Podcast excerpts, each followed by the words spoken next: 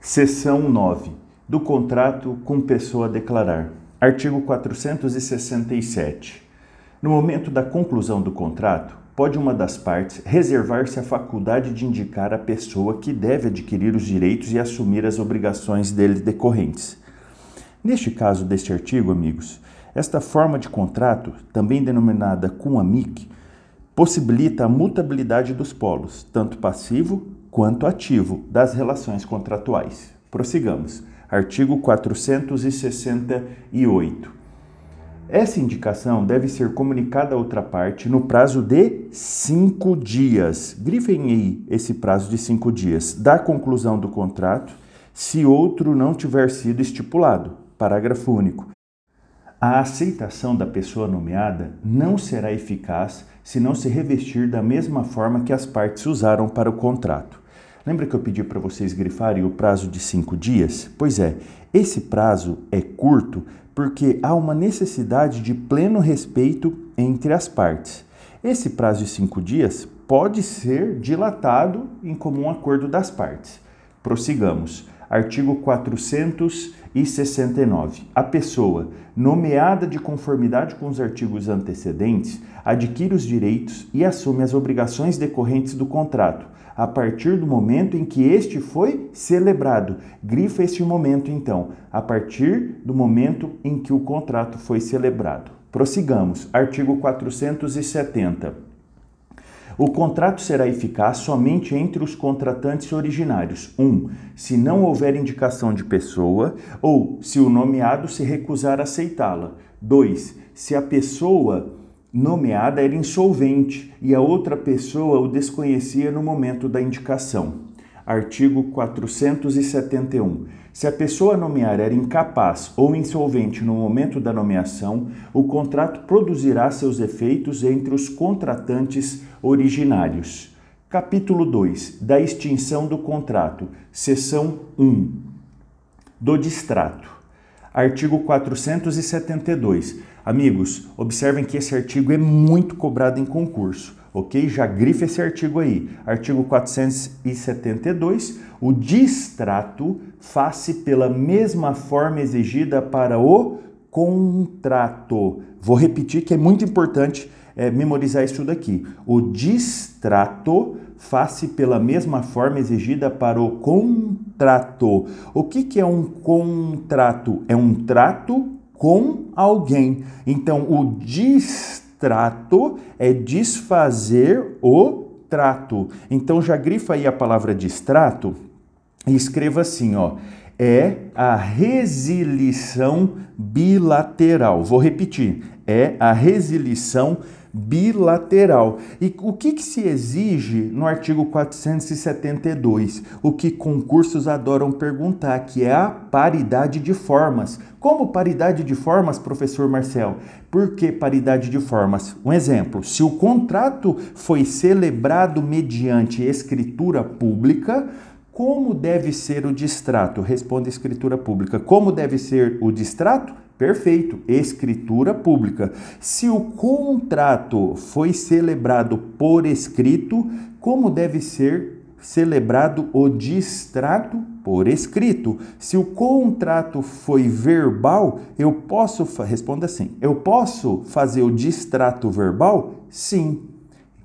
Prossigamos. Artigo 473. A resilição unilateral, nos casos em que a lei expressa ou implicitamente o permita, opera mediante denúncia notificada à outra parte.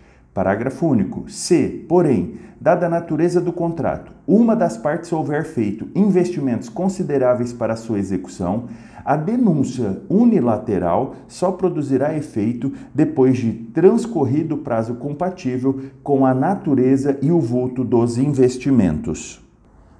Seção 2 da cláusula resolutiva, artigo 474. A cláusula resolutiva expressa, grifa a palavra expressa, opera de pleno direito a tácita, grifa tácita, depende de interpelação judicial. Artigo 475. A parte lesada pelo inadimplemento pode pedir a resolução do contrato, se não preferir exigir-lhe o cumprimento. cabendo, em qualquer dos casos, indenização por perdas e danos. Seção 3, da exceção de contrato não cumprido. É aquela palavrinha muito cobrada em concurso, exceptio non adimplet contractus. Amigos, já chega grifando esse artigo 476, muita incidência em concurso. Vamos lá. Nos contratos bilaterais, nenhum dos contratantes, antes de cumprida a sua obrigação, pode exigir o implemento da do outro. Amigos, esse artigo também é uma expressão escrita de um dos princípios da boa-fé objetiva, o tuquoque, o venir em contrafactum próprio. Ou seja, se eu não pago, eu não posso exigir a entrega do bem. Um exemplo, é isso que o artigo 476 está dizendo para nós, e é por isso a alta incidência em concurso público. Agora preste atenção no artigo 477 e aí eu explico para vocês. Artigo 477. Se, depois de concluído o contrato, sobrevier a uma das partes contratantes diminuição em seu patrimônio capaz de comprometer ou tornar duvidosa a prestação pela qual se obrigou, Pode a outra parte recusar-se à prestação que lhe incumbe, até que aquela satisfaça a que lhe compete ou dê garantia bastante de satisfazê-la. Amigos, esse artigo 477 é aquela famosa cláusula solve et repete, que entre aspas significa pague e depois reclame. Essa cláusula solve et repete é muito comum nos contratos administrativos. O que que, professor Marcel, o que, que seria o solve et repete? É uma renúncia à exceção de contrato não cumprido, previsto né, nos artigos 476 e 477. Quando convencionada a cláusula solve et repete, o contratante está renunciando à defesa podendo ele ser compelido a pagar, independentemente do cumprimento da primeira prestação. Nos contratos de adesão, que nós vimos lá nos artigos 424, a cláusula solve et repete não tem validade. Lembre-se disso. Solve et repete ou pague, depois reclame, não tem validade nos contratos de adesão por serem nulas as cláusulas que estipulem a renúncia antecipada do aderente a direito resultante da natureza do negócio. É muito cobrado esse em concurso se no contrato de adesão caberá a cláusula solve et repete. Nós já sabemos que é nula nos termos do artigo 424. Prossigamos. Seção 4. Da resolução por onerosidade excessiva.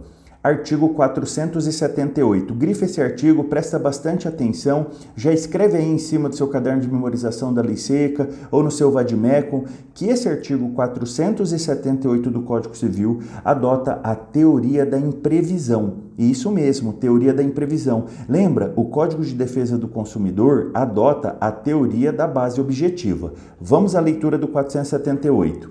Nos contratos de execução continuada ou diferida, se a prestação de uma das partes se tornar excessivamente onerosa, com extrema vantagem para outra, em virtude de acontecimentos extraordinários e imprevisíveis, poderá o devedor pedir a resolução do contrato. Os efeitos da sentença que a decretar retroagirão à data da citação.